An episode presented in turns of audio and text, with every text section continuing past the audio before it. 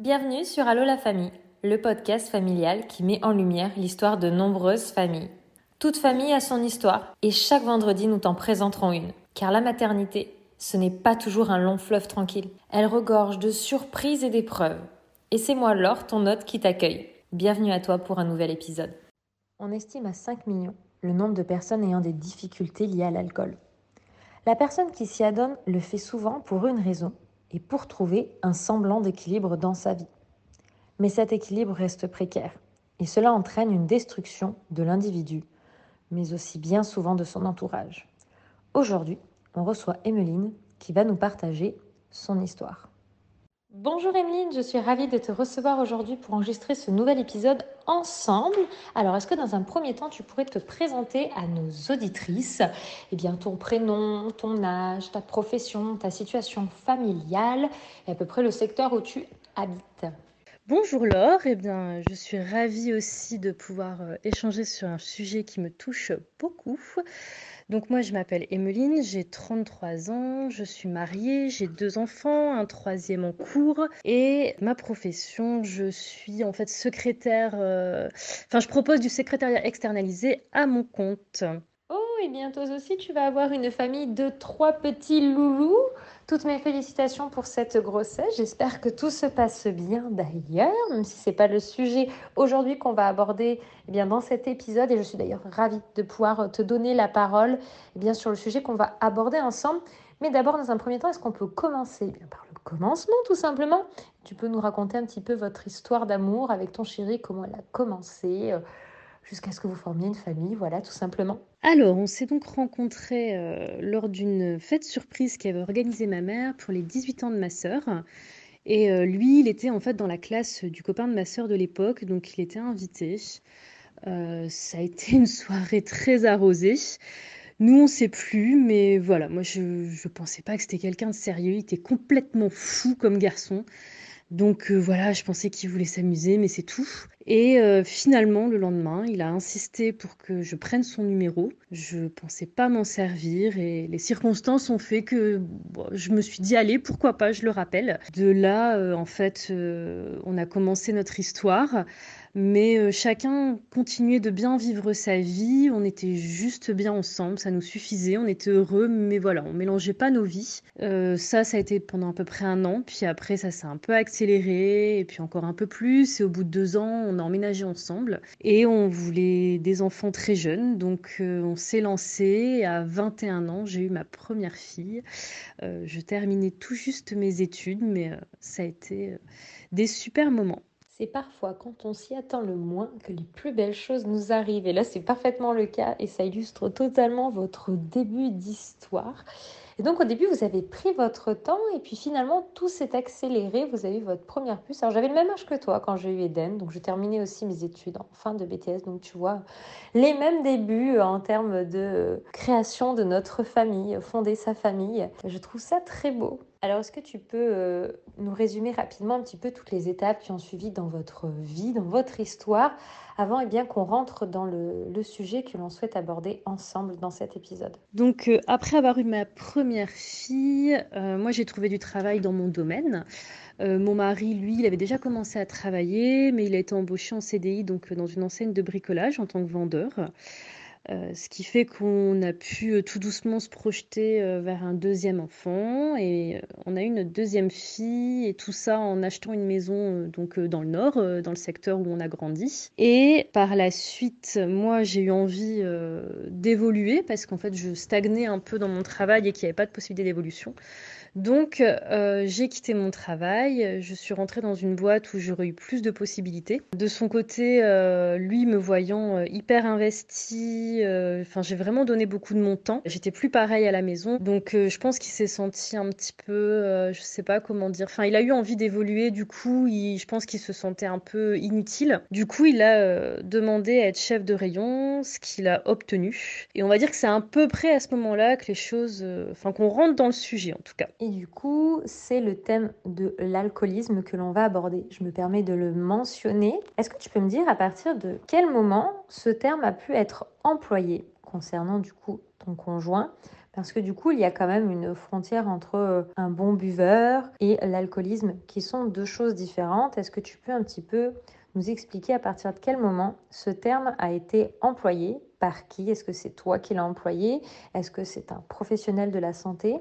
Est-ce que c'est lui qui a pris conscience euh, de cela un petit peu Comment tout cela s'est euh, simplement euh, acté? Alors en fait, il a dû s'écouler à peu près deux ans de conflit dans notre couple, de plus en plus fréquent. Parfois un laisser-aller où on se préoccupait presque plus de l'autre tellement on se fatiguait dans nos conflits. Mais comme en fait l'amour restait présent, même si on s'en rendait pas compte, on s'en est rendu compte plus tard, je pense. Des fois on reprenait nos conflits. Donc ça a été vraiment deux ans épuisants. Et comme lui, il était en effet avant un bon buveur, qu'il avait du mal à trouver sa limite. Moi, je connaissais son caractère quand il était ivre. Chaque soir, il était désagréable et moi, je savais qu'il avait bu, mais euh, je pensais plutôt en fait à des repas entre collègues qui, me cachaient. Et puis euh, voilà, c'était fréquent, mais un jour, on m'a vraiment fait la remarque à mon travail quand je pouvais me confier sur ma situation. Et euh, on m'a dit, mais tu te rends compte que tous les matins, tu nous dis de toute façon, hier, il était bourré.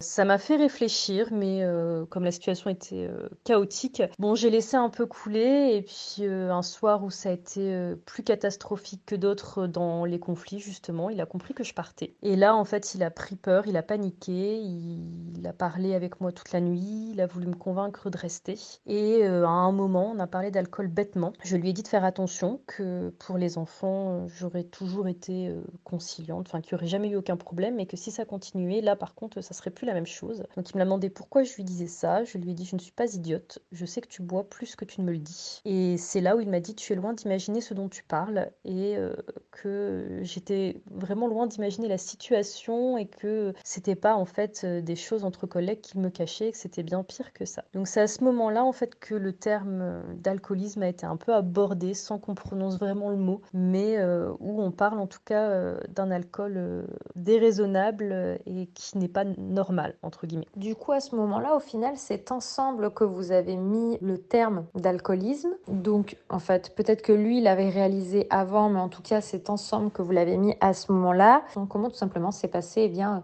la suite une fois que ce mot, même si vous ne l'avez pas verbalisé à voix haute, vous l'avez tout simplement euh, verbalisé intérieurement. Comment ça s'est passé pour la suite? Donc il m'a expliqué la situation, donc à savoir en fait qu'il était incapable de travailler sans boire. Pour lui c'était euh, une source d'angoisse, euh, il se voyait beaucoup plus performant avec l'alcool et ça faisait, oui je crois, bah, du coup à peu près deux ans qu'il avait commencé tout doucement à être très angoissé au travail et donc bah, avec une bière il s'est senti mieux et puis bah, ça a augmenté progressivement mais donc tout ça en fait était bien caché.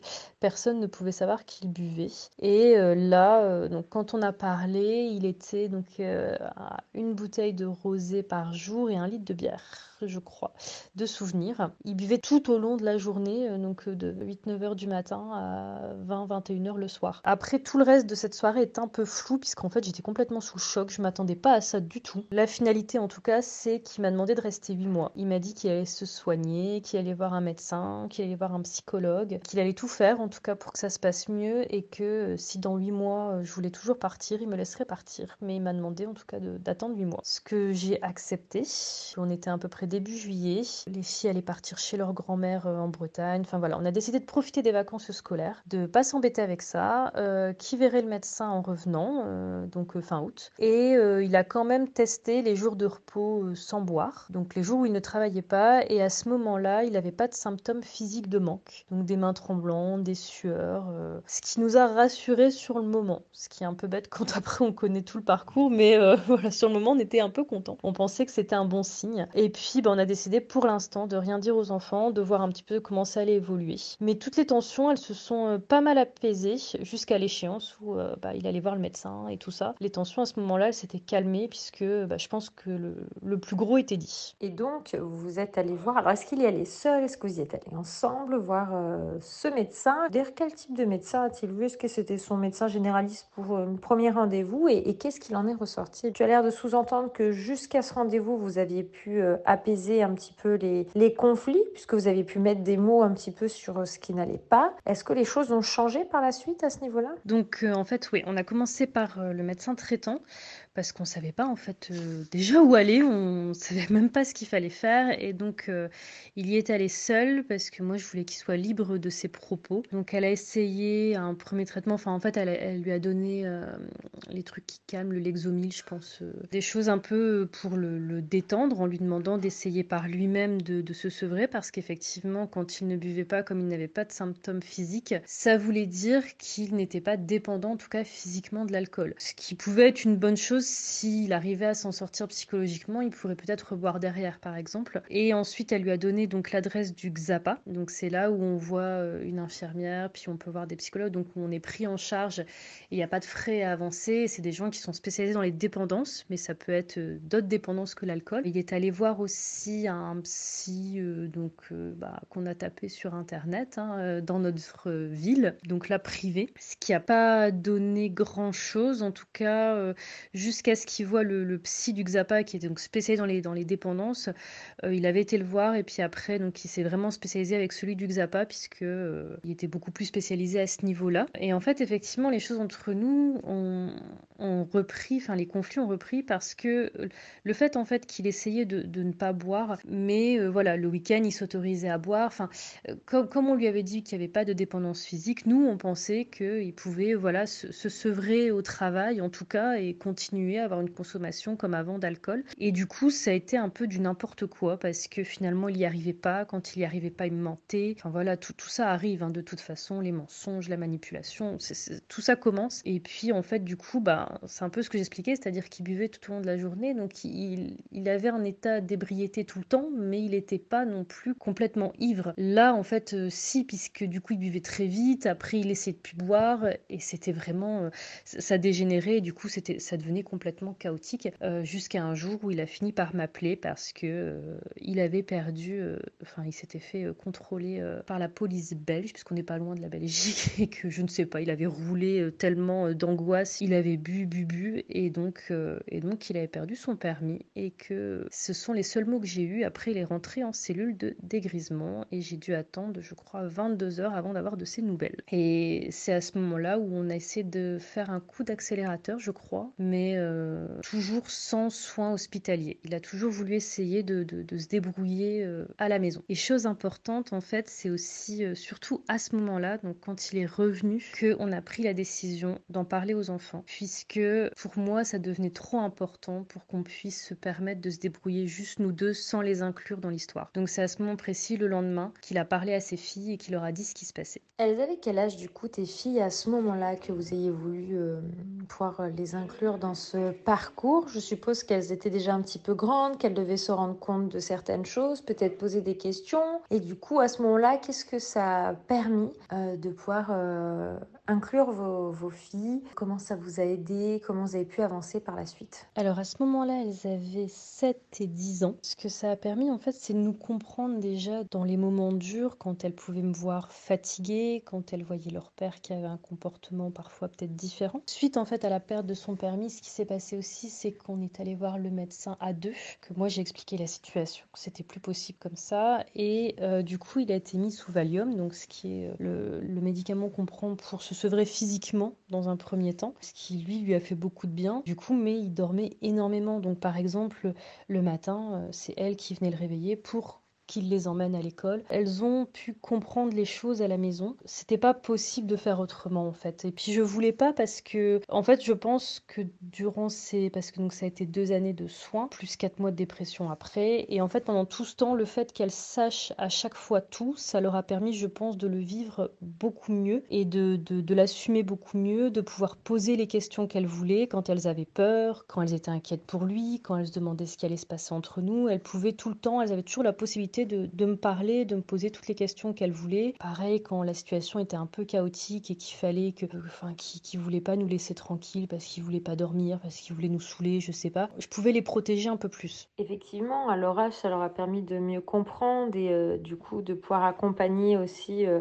leur papa et, euh, et de pas être dans la non-connaissance de ce qui se passe. Et des fois, quand on ne sait pas, en fait, ça fait plus peur que quand on sait. Et du coup, je n'y connais pas grand-chose au niveau de, de l'alcoolisme. Quelles sont les étapes pour euh, tout ce qui est le, le sevrage et ne plus en être dépendant et être, je ne sais pas si on emploie le terme de guéri, eh bien par rapport à l'alcoolisme. Alors on va parler du parcours plutôt classique parce que nous ça s'est pas passé comme ça. En fait quand on rentre en cure tout simplement, sauf que moi mon mari il est rentré en cure, enfin ça a été euh, la dernière étape, enfin il a franchi 10 000 étapes avant d'accepter d'y aller. Euh, mais en fait ce qui se passe c'est qu'on a euh, du Valium pendant deux semaines. Déjà avant de rentrer en cure on déconseille fortement d'arrêter de boire, euh, d'essayer de diminuer un peu, mais de ne surtout pas le faire. Et donc euh, les deux semaines de Valium, c'est ce qu'on appelle le sevrage physique, et ça se passe très vite. En deux semaines, on est sevré physiquement, et après il y a le plus dur euh, qui arrive, c'est la partie psychologique. Et là, c'est le rapport qu'on peut avoir à l'alcool, donc ça dépend de toutes les personnes. Pour mon mari, moi, c'était voilà le, fait de calmer ses angoisses, d'utiliser ça comme un médicament en fait pour pour calmer toutes les angoisses qu'il pouvait avoir. Mais comme c'est une substance qui, qui crée des angoisses, bah, c'était un cercle vicieux et tant qu'on n'a pas euh, bah, ce,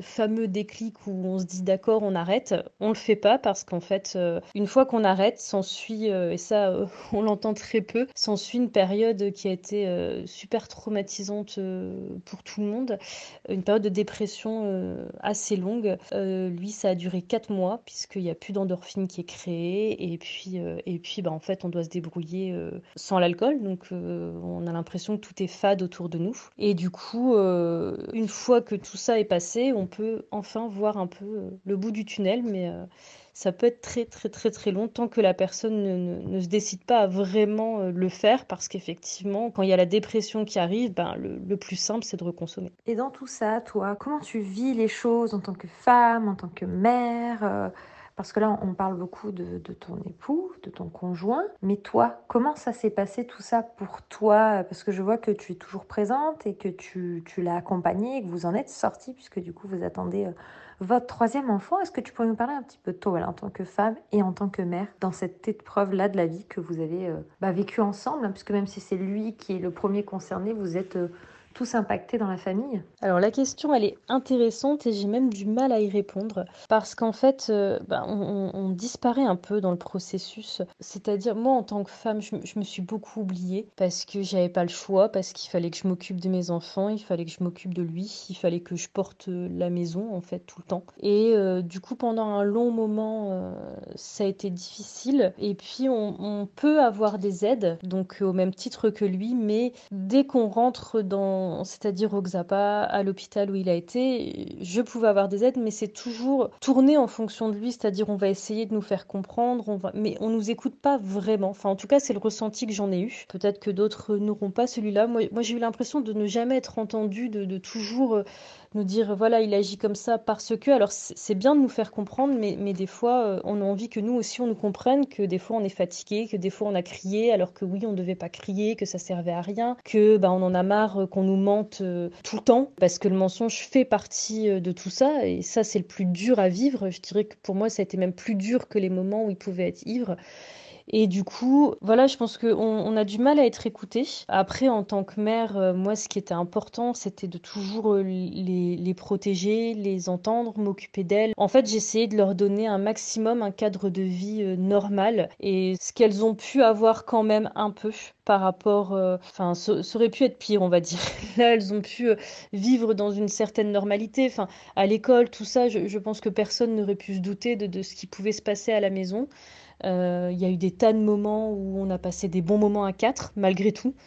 Euh, il y a eu des moments où c'était plus dur, mais euh, il y a eu plein de fois où c'était chouette et où elles ont pu quand même être parfois un peu plus protégées que, que, ce que ça aurait pu. Mais voilà, c'est un peu ça. On, on s'oublie un peu pendant quelques temps et puis après quand il est parti en cure, j'ai pris du temps euh, vraiment pour réfléchir et, je me suis euh, donné un second souffle, je me suis bougée, je me suis mis à courir, je me suis mis à prendre soin de moi. J'ai pris du recul et en fait, j'ai pris soin de moi. J'ai aussi vu une psy qui n'avait rien à voir avec, avec l'alcoolisme, avec tout ce qui est dans ce domaine, qui était privé et qui était juste là pour m'écouter et qui m'a aidée. Je ne l'ai pas vue très souvent, elle m'a juste appris à me calmer, à, à respirer, à laisser passer par moments et, euh, et j'ai pu en fait vraiment m'apaiser tout doucement et prendre soin de moi. Euh. Et c'est au moment où j'ai pu prendre soin de moi, où j'ai pu prendre du recul, où j'ai pu aussi bah, dire euh, là non, c'est stop, moi j'arrête là. Et je pense que c'est au moment où j'ai dit stop que pour lui, bah, ça a été le déclic de se dire si j'arrête pas là maintenant. Parce que toutes les fois en fait où, où on pouvait, je pouvais menacer de partir, ou enfin il y avait un peu de chantage émotionnel des deux côtés, ça prenait pas parce qu'on sentait qu'il n'y avait pas de, de, de, vérité derrière. Et la dernière fois où j'ai dit stop, là par contre, euh, ça sentait que c'était terminé. Et du coup, je pense que c'est ce qui a fait que c'était euh, ça a été le déclic pour que vraiment tout ça s'arrête. Et l'après, alors, comment on se reconstruit derrière Puisque j'en comprends que du coup, il a été euh, en milieu hospitalier, qu'il a pu être accompagné et du coup être vraiment complètement sevré. Comment on se construit, se reconstruit après ça? Parce que du coup, tu n'étais plus exactement avec la même personne, parce que l'alcool change les gens. Comment vous êtes construit? Tu parles beaucoup de, voir voilà, que le mensonge fait partie de l'alcoolisme. Euh, du coup, je pense qu'au niveau de la confiance, ça doit jouer les choses. Comment on fait après tout ça? Parce que du coup, tu as réappris à t'accorder du temps. Est-ce que tu peux nous dire euh, l'après? C'est un peu au jour le jour en fait que ça se fait. C'est euh, très lentement, très doucement. Ce qu'on a commencé à faire, c'est que bah, c'est lui qui a joué le jeu et plus nous, puisque moi j'y croyais pas trop. Donc je lui ai dit ok, mais à partir de ce moment-là, toi tu tu n'es plus seul. Euh, donc il n'a plus été seul pendant à peu près trois mois. Il n'a plus, il a toujours été accompagné soit de moi, soit d'une de mes filles. Quand euh, il allait, donc il était encore suivi en hôpital de jour, puisqu'on est, on est suivi encore un long moment derrière pour euh, bien être suivi psychologiquement et, continuer un peu le travail. Et chaque fois qu'il y allait, c'est moi qui le déposais en voiture, je venais le rechercher. Enfin, ça a été un peu comme ça. Et puis ensuite, on franchit des étapes tout doucement. On, laisse aller une fois seul au magasin. voilà, c'est un peu c'est vrai que c'est un petit peu, on prive de liberté, c'est un petit peu déstabilisant, mais euh, quand on a donné la confiance énormément de fois, euh, on n'a pas d'autre choix que de demander à, la personne en face de montrer un peu patte blanche à un certain moment, puis après, euh, après on communique beaucoup, que ce soit nous deux, avec les enfants, on, essaie de, beaucoup parler quand il y a un souci, de dire énormément ce qu'on ressent et de ne plus s'agresser mutuellement. De vraiment, ça, en tout cas, ça nous a beaucoup appris ça, à communiquer et après à apprendre à, lâcher prise. Et puis à vivre alors avec des projets, euh, on peut se reprojeter, faire des projets plus lointains, mais tout en étant un peu plus au jour le jour et à voir ce que le lendemain va nous apporter, sans trop se prendre la tête, euh, à se dire ben on verra bien, à, plus être dans toutes ces angoisses là. Et c'est comme ça, tout doucement, jour après jour, euh, où on arrive et puis bah après on, discute du, fond, de, des problèmes aussi qui pouvait y avoir qui n'étaient pas liés à l'alcool, qui du coup va faire qu'on va devoir se rééquilibrer ensemble, des envies de chacun puisque pendant un long moment, bah, on parle plus des envies de chacun. Euh, tout ce qui compte, c'est d'arrêter de boire. Euh, là, on peut se dire, bah, moi j'ai envie de ça, moi j'aimerais bien avoir ça, et, de rééquilibrer un peu tout ça. Après, la personne qu'il était avant, finalement, euh, elle, est, elle est là, mais en mieux. Donc de ce côté-là, ça va. puisque, et puis je pense que c'est pareil de mon côté, puisque bah, en fait, cette épreuve nous a appris plein d'autres choses et nous a fait mûrir dans un sens. J'ai eu peur pendant qu'il était en dépression justement d'avoir une personne qui soit plus capable de rien parce que quand, euh, quand il a fait donc cette longue dépression, il était vraiment euh, capable de rien faire mais c'était euh, affolant. Et en fait après il a retrouvé bah voilà la personne qu'il était avant tout ça. Un homme intelligent, drôle, un peu fou. tout ça est revenu en, gardant voilà les bonnes choses de, ce que ça a pu nous apprendre en tout cas. Et au niveau des enfants, c'est un peu pareil. Ça se fait euh, en douceur, mais c'est un peu plus dur. C'est qu'il faut que, lui retrouve sa place de père, euh, parce que bah, il la perd un peu pendant tout ce temps, puisque c'est elles qui se sont plus occupées de lui que l'inverse. Des fois, c'est elles qui l'ont protégé. Et euh, il a fallu voilà que alors pour la plus petite, ça a été assez simple, même si des fois, euh, euh, elle avait du mal à, ne pas s'occuper de lui. Par contre, la plus grande, euh, sur la fin, c'était plus dur pour elle d'accepter la situation, de pardonner les écarts. Et du coup, quand lui, voilà, devait exercer son autorité ou autre, elle avait du mal, elle se tournait vers moi. Encore maintenant, euh, elle essaye d'avoir mon approbation parfois avant de comprendre que non, que c'est lui son père et qu'il peut lui dire des choses, mais ça se fait euh, en douceur. Ce que j'entends, c'est que tout a l'air d'aller pour le mieux aujourd'hui, de voir que vous pouvez effectivement vous projeter.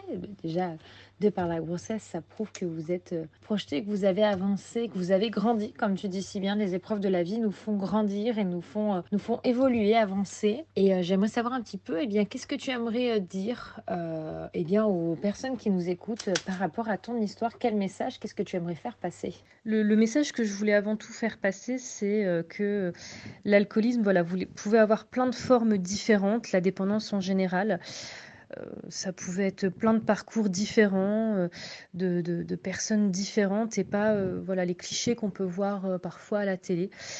dans notre cas, on s'en est sorti, ça aurait pu très bien ne, pas fonctionner ainsi.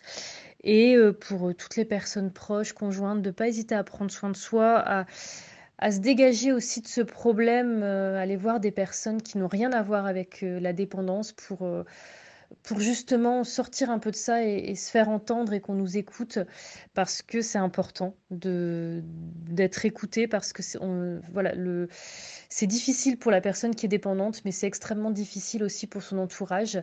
Et pas que parce que euh, c'est fatigant au quotidien parce qu'on voit une personne qu'on aime se détruire et c'est pas facile. Et que la personne qu'on aime bah, elle y peut rien de se détruire comme ça c'est pas juste bah, c'est pas juste elle qui veut pas faire l'effort qui n'a pas de volonté c'est beaucoup plus complexe que ça eh ben, je te remercie, Emeline, pour toutes ces réponses, pour ton histoire. Euh, j'espère que ça pourra euh, en aider d'autres et euh, faire découvrir aussi eh bien, cette difficulté qui peut être rencontrée au sein d'une famille et qu'on peut la surmonter ensemble et en sortir plus fort. Vous en êtes la belle preuve. Je vous souhaite tout le bonheur, que cette grossesse se termine bien et que vous accueilliez prochainement un nouveau membre dans votre famille. Et puis peut-être à bientôt dans un nouvel épisode. Eh bien, merci à toi de m'avoir donné la parole sur ce sujet. Ça m'a fait euh, extrêmement plaisir de, partager tout ça. Et si en effet ça peut en aider certains, j'en serais euh, encore plus ravie. Je te souhaite également euh, plein de bonnes choses pour le futur et en effet peut-être à bientôt.